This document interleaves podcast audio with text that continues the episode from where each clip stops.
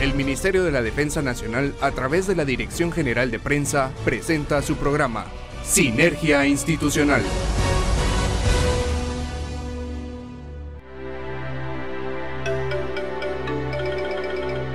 Muy buenas noches a todos los que se dan cita hoy 28 de junio en este que es su programa Sinergia Institucional Radio. Les saluda Marisol Ruiz. Gracias por acompañarnos en esta nueva emisión. Tengo el gusto de compartir micrófonos con Ana Lucía Archila. ¿Cómo estás Ana Lucía? Muy contenta de poder estar aquí transmitiendo un programa más y que todos nuestros amigos Radio Escuchas puedan ser parte de nuestro programa y que conozcan las actividades más relevantes que el Ejército de Guatemala ha realizado en estos días. Si usted desea conocer más detalles de las actividades que el Ejército de Guatemala realiza, pueden seguirnos en nuestras redes sociales, Facebook, Instagram, Twitter, YouTube y TikTok como arroba ejército-gt oficial. Deseamos que estén muy bien, que sigan cumpliendo con las medidas de higiene y seguridad emanadas del gobierno de la República. Muy importante, amigo Radio Escucha, no salga de casa si no es necesario. Recuerde que su salud está en sus manos. Queremos enviar un saludo muy especial a todas las personas que han dado positivo al coronavirus COVID-19.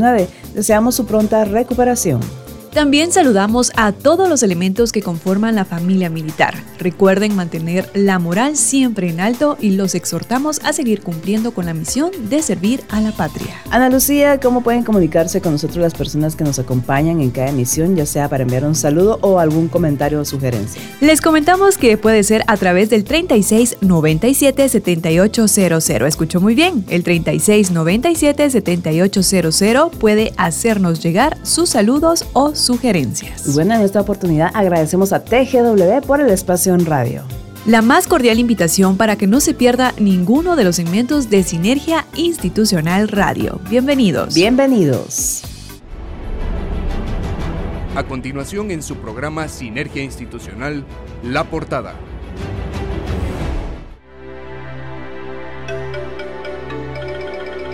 Para hoy 28 de junio en nuestra efeméride hablaremos del Día Internacional de la Defensa del Ecosistema Manglar. En la entrevista nos acompañará el capitán de navío diplomado en Estado Mayor Naval, Rodel Osvaldo Lemus Antizo. Él es director general de Capitanías de Puerto del Ministerio de la Defensa Nacional. Y bueno, y como cada semana recordaremos y rendiremos el homenaje a uno de los muchos héroes caídos en el cumplimiento del deber. En el segmento informativo le presentamos las últimas actividades en las que ha participado el Ejército de Guatemala en beneficio de la población guatemalteca.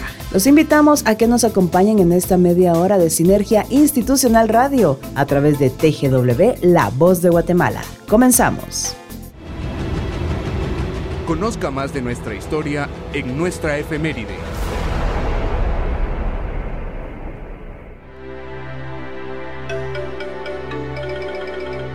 Gracias por continuar con Sinergia Institucional Radio. Hoy les traemos en nuestra efeméride información acerca del Día Internacional de la Defensa del Ecosistema Manglar. El 26 de julio se celebra el Día Internacional de la Defensa del Ecosistema Manglar. Se eligió esta fecha en memoria del activista ambiental Haiho Daniel Nanoto, que murió de un paro cardíaco el 26 de julio de 1998, mientras ejercía acciones de protesta contra un estanque ilegal de camarones en la comunidad de Muisne, en Ecuador.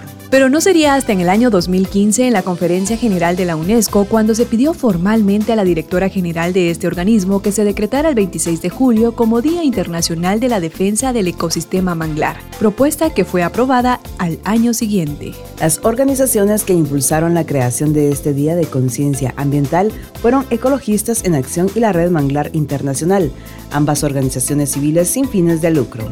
El principal objetivo que buscan impulsar estas organizaciones, así como las diferentes comunidades de las zonas costeras del trópico, es evitar el avance de compañías mercantilistas que buscan comercializar con la naturaleza aún a costa de su detrimento o daño. Según los datos de la FAO, en los últimos 40 años han desaparecido más del 50% de los manglares del mundo, debido a la sobreexplotación de las industrias camaroneras en las zonas donde se desarrollan este tipo de hábitat natural. La destrucción de los manglares no solo afecta a la naturaleza, también a los asentamientos humanos que se encuentran en zonas aledañas a este tipo de ecosistemas, no solo porque pone en riesgo la soberanía alimentaria de los pueblos, también porque los manglares sirven de barrera natural para evitar estragos como tsunamis, huracanes y demás problemas graves originados por el cambio climático. Los manglares son ecosistemas altamente productivos que están presentes en 123 países, ubicados en las regiones tropicales y subtropicales del planeta. Los manglares más grandes del mundo se encuentran en Brasil y México, pero están presentes en casi toda Latinoamérica y el Caribe. En realidad, los manglares son pequeños bosques leñosos que se desarrollan dentro de franjas costeras, que se encuentran protegidas del oleaje. Es decir, este tipo de vegetación siempre está en contacto con masas de agua salada u origen marino. Los manglares son uno de los ecosistemas más importantes dentro de la naturaleza debido a lo siguiente. Su papel en el mantenimiento de la biodiversidad, retención de nutrientes, regulación del clima, preservación de la calidad del agua y protección natural de entornos costeros. Lo invitamos a no perderse ninguna efeméride acá en su programa Sinergia Institucional Radio. Conozca el trabajo del ejército de Guatemala en la voz de los protagonistas, en la entrevista de hoy.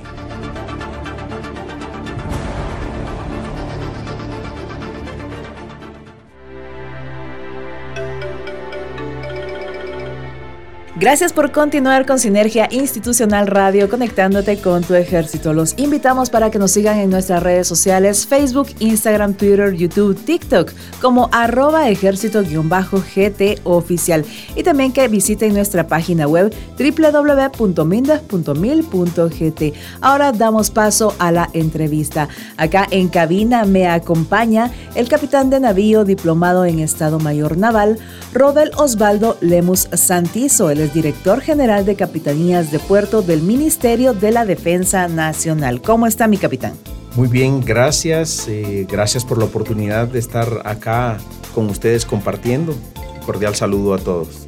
Muchas gracias, mi capitán. Pues eh, agradeciendo el tiempo y también la información que nos brindará. Y también a usted, amigo Radio Escucha, si en casa tiene alguna duda, alguna sugerencia, por favor comuníquese con nosotros al 3697-7800. Aquí con mucho gusto vamos a estar leyendo sus mensajitos. Mi capitán, bueno, pues muchas gracias otra vez. Muchas gracias por este tiempo que usted nos da. Y bueno, vamos a hablar de lo que son capitanías de puerto. Un tema que en realidad pudiéramos desglosar en tantos subtemas que tenemos, pero ahora vamos a hablar de una manera general para que nuestros amigos en casa o en la oficina se enteren de todas esas actividades. ¿Qué es la Capitanía de Puerto? Para empezar, mi capitán, quisiéramos que usted nos dijera, como dependencia del Ministerio de la Defensa, ¿cuál es la misión de Capitanías de Puerto? Sí, claro.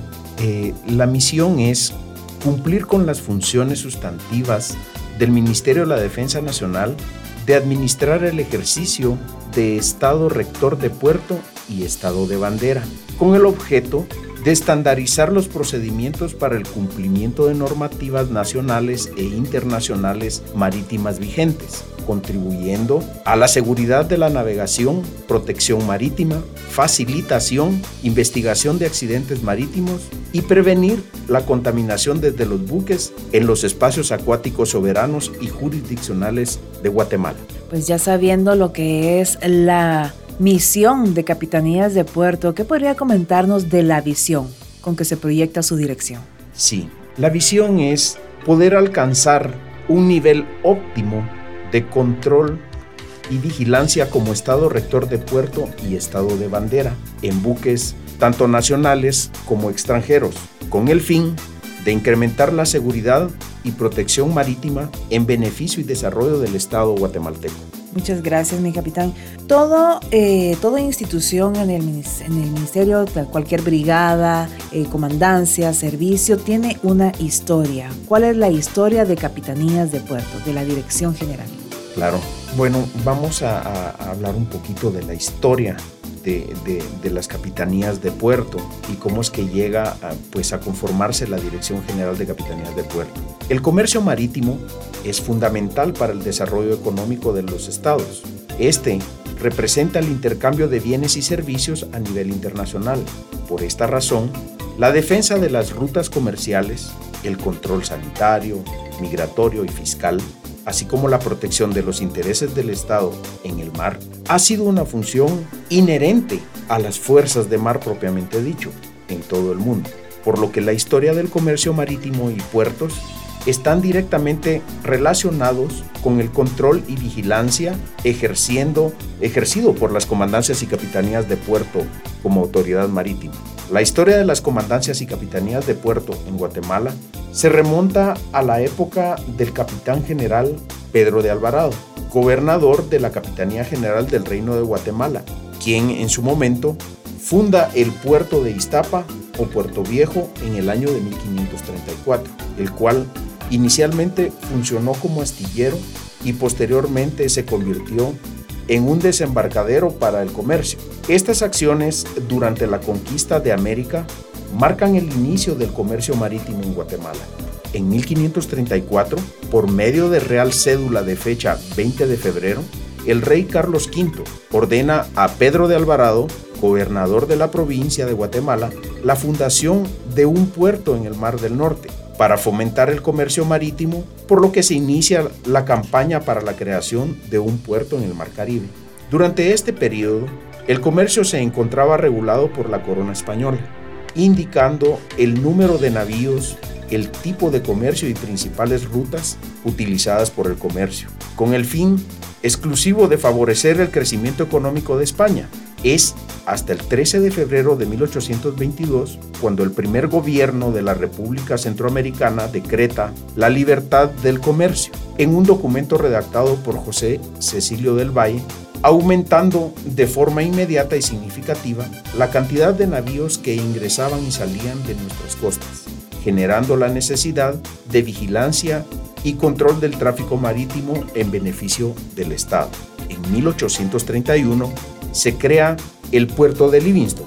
Sin embargo, es hasta 1833 cuando se habilita este como puerto de registro en la Comandancia de Armas y Jefatura Política del Gobierno, estableciéndose con fecha 17 de mayo de 1920 la Comandancia y Capitanía de Puerto de Livingston, promovida por el general Justo Rufino Barrios. El 10 de junio de 1871 se habilita el puerto de Champerico para el comercio de exportaciones e importaciones, así como para la construcción de sus edificios para la administración de rentas de aduanas portuarias. En este mismo año se crea la Comandancia y Capitanía del puerto de Champerico. En 1908, con el traslado del puerto de Iztapa y por la necesidad de incrementar los controles del comercio en el Océano Pacífico, se apertura la Comandancia y Capitanía de Puerto de San José, la cual actualmente ejerce el control de operaciones en terminales especializadas de graneles líquidos, como lo son hidrocarburos y melaza.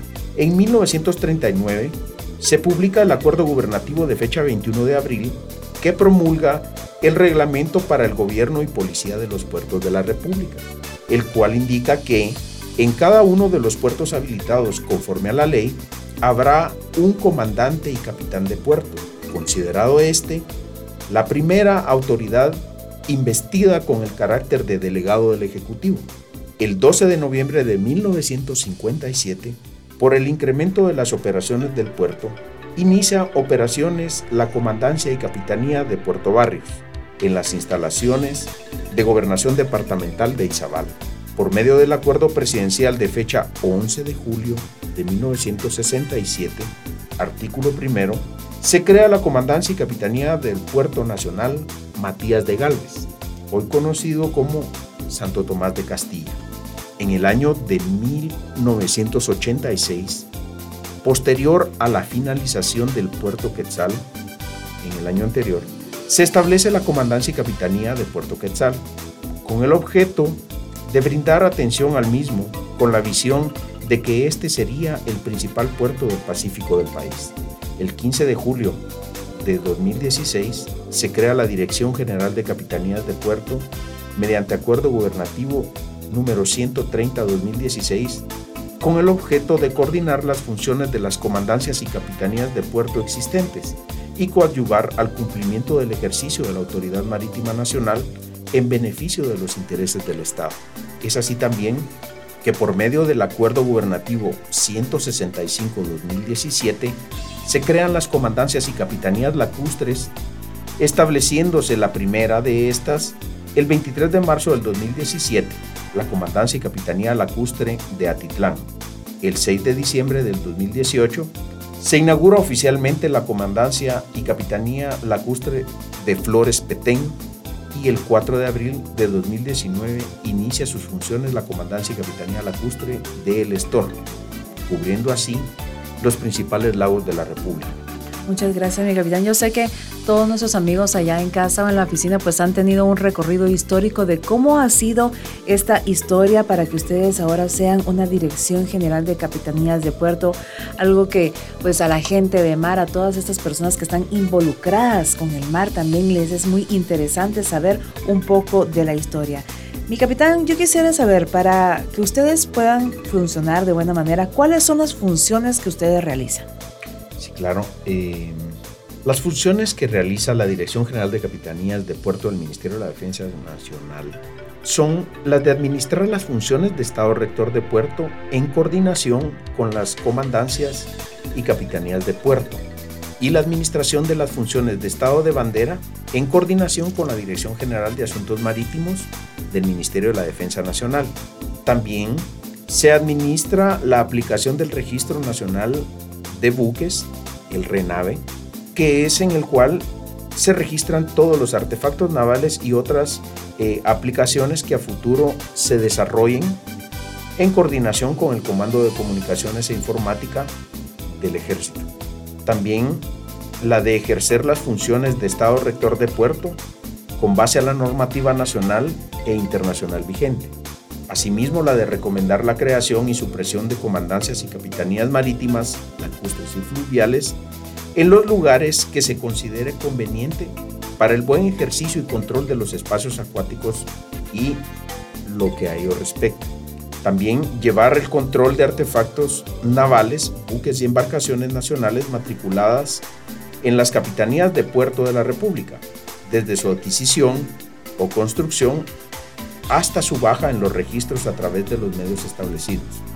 Llevar el registro de recalada de las embarcaciones nacionales y extranjeras que arriban a los puertos de la República de Guatemala a través de los medios que considere adecuados, necesarios, asimismo la de administrar y coordinar los procesos de investigación de accidentes marítimos, desde el punto de vista técnico marítimo, de acuerdo con las leyes nacionales y los convenios internacionales sobre el tema y ratificados por el Estado de Guatemala.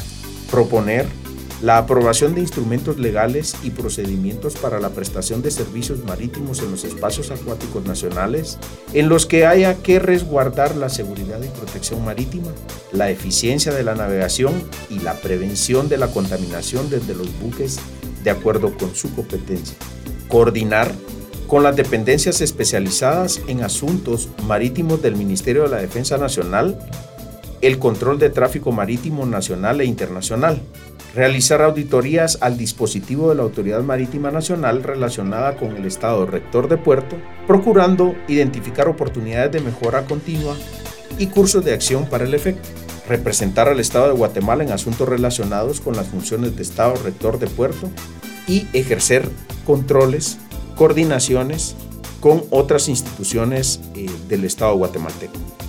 Son varias las funciones que ustedes realizan, eh, capitán, en todo lo que es la dirección. Y bueno, para que ustedes lleven a cabo lo que es la misión y estas funciones, ¿cómo es que están organizados? Sí, claro. Eh, voy a empezar, empezar mencionando cómo es la, la, organización, cómo están distribuidas las capitanías eh, en el litoral pacífico eh, tenemos eh, tres capitanías. Está la Comandancia y Capitanía de Puerto de Champerico, la de Puerto Quetzal y la de Puerto de San José. Así es. En el litoral caribe tenemos tres. Comandancia y Capitanía de Puerto Santo Tomás de Castilla, la de Livingston la de Puerto Barrios. Y en el interior del país tenemos tres las tres capitanías lacustres, Comandancia y Capitanía Lacustre de Atitlán, de Flores y del Estor.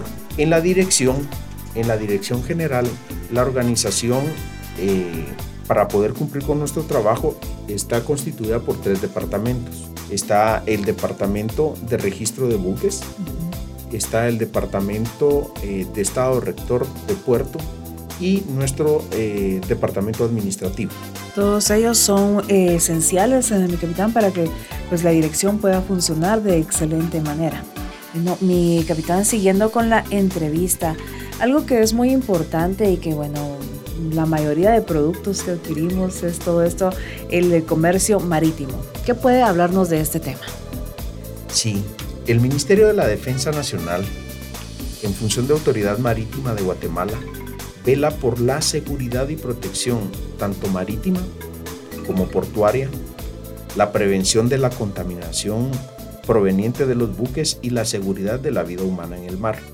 Tomando en consideración ese contexto podemos decir que cada año aumenta el número de buques que arriban a puertos guatemaltecos, siendo mayor el riesgo para la gente de mar, para la navegación y el ambiente marítimo, por lo que es de suma importancia fortalecer los intereses marítimos nacionales, su regulación y su infraestructura, por medio de reforzar la función de Estado en lo concerniente al cumplimiento de la regulación de la legislación marítima.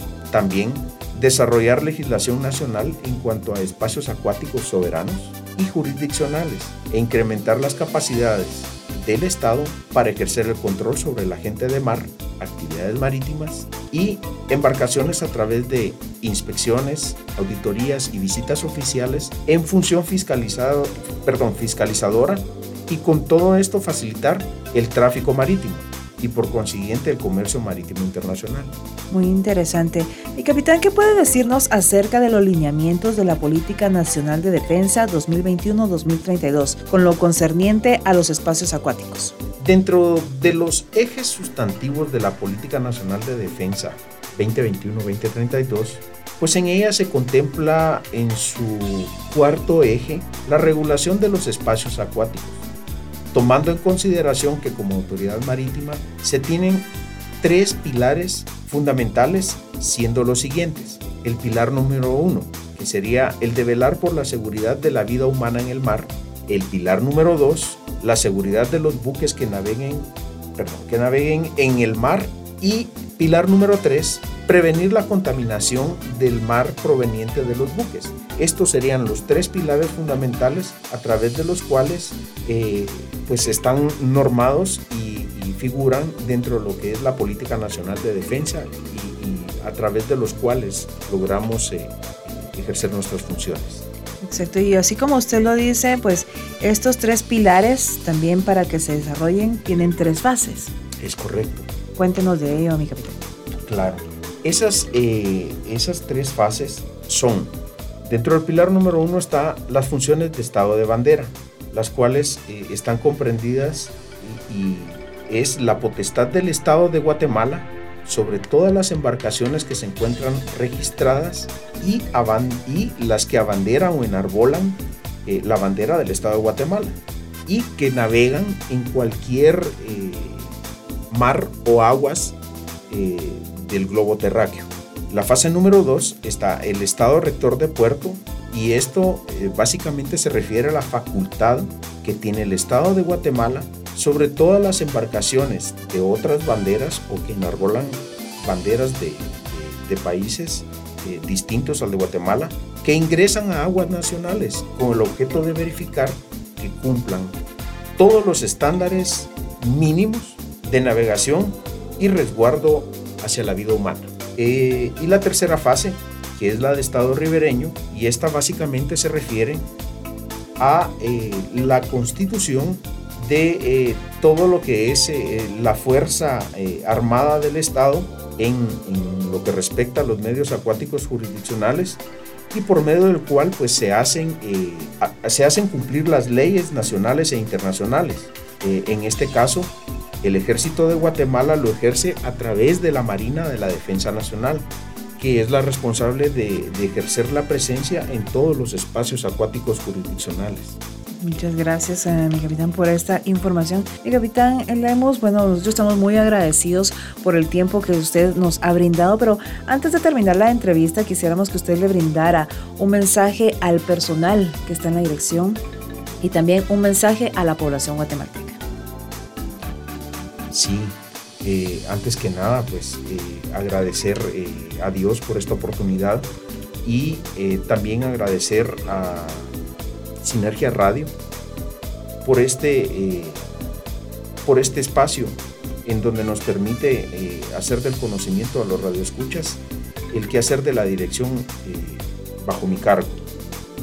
Quiero pues despedirme de toda la población de radioescuchas patentizando la principal función que tienen las comandancias y capitanías de puerto y lacustres, la cual es la de salvaguardar la vida humana en el mar, la protección del medio ambiente, la protección del medio marino, la protección del comercio y las rutas marítimas lacustres y fluviales de la República de Guatemala. Muchas gracias a mi, mi, capitán y bueno, esperamos tenerlo en una próxima oportunidad acá en cabina para seguir hablando de diferentes temas que tienen que ver con capitanías de puerto y todos esos subtemas que en realidad nos dejan así como que bueno, queremos saber más. Y usted amigo Radio Escucha, si usted quiere saber algún tema en especial, por favor marque al 36 97 7800 o también comuníquese con nosotros en nuestras redes sociales. Recuerde, Facebook, Instagram, Twitter, YouTube, TikTok como arroba ejército GT oficial. Mi capitán, muchas gracias por haber estado acompañándonos. A ustedes, muchas gracias. Bueno, entonces, amigos Escuchas, seguimos con más de la buena programación de Sinergia Institucional Radio, conectándote con tu ejército.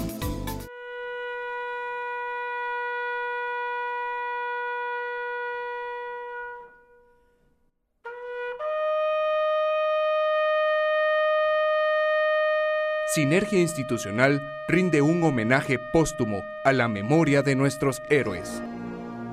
Esta semana recordamos al soldado de primera Efraín Koch Max, quien falleció en combate el 19 de abril de 1983 en el caserío La Palma, Sayacchepetén. El soldado de primera Efraín Koch Max es recordado hoy en todas las brigadas, comandos, servicios y dependencias militares, pues forma parte de la lista de héroes que han dejado una huella indeleble de honor, dedicación, lealtad y servicio a la patria por haber defendido el orden constitucional de la República. Por ello seguirá siendo parte del Ejército de Guatemala. A todos esos héroes de Guatemala rendimos la oración del soldado caído en el cumplimiento del deber. Soldado que nos has precedido hacia el infinito, tu sacrificio no ha sido en vano, pues tu sangre generosa derramada nos señala el camino hacia la victoria, y tu ejemplo de patriotismo y valentía es nuestra consigna. Conozca lo más relevante de las actividades que realiza el Ejército de Guatemala en nuestro segmento de noticias.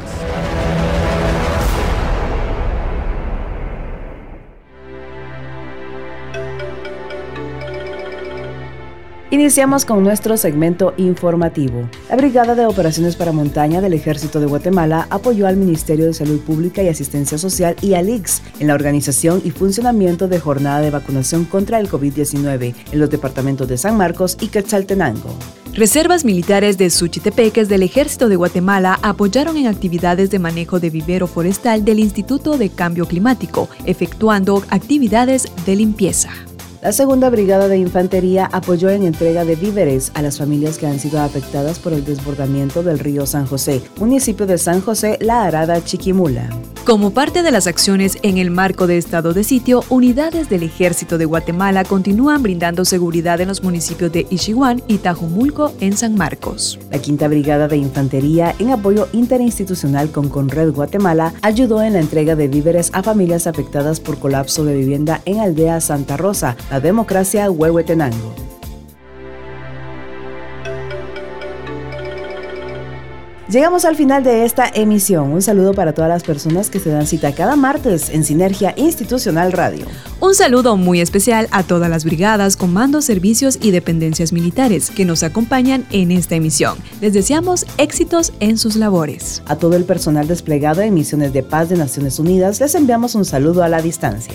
A usted, amigo Radio Escucha, lo invitamos a que nos acompañe el próximo martes aquí en Sinergia Institucional Radio. Hasta la próxima. Nos despedimos con la consigna Buenas noches Guatemala, puedes dormir en paz, porque en cualquier punto cardinal de la República hay un soldado firme y leal a su nación. El Ministerio de la Defensa Nacional, a través de la Dirección General de Prensa, presentó Sinergia Institucional. Hasta nuestra próxima audición.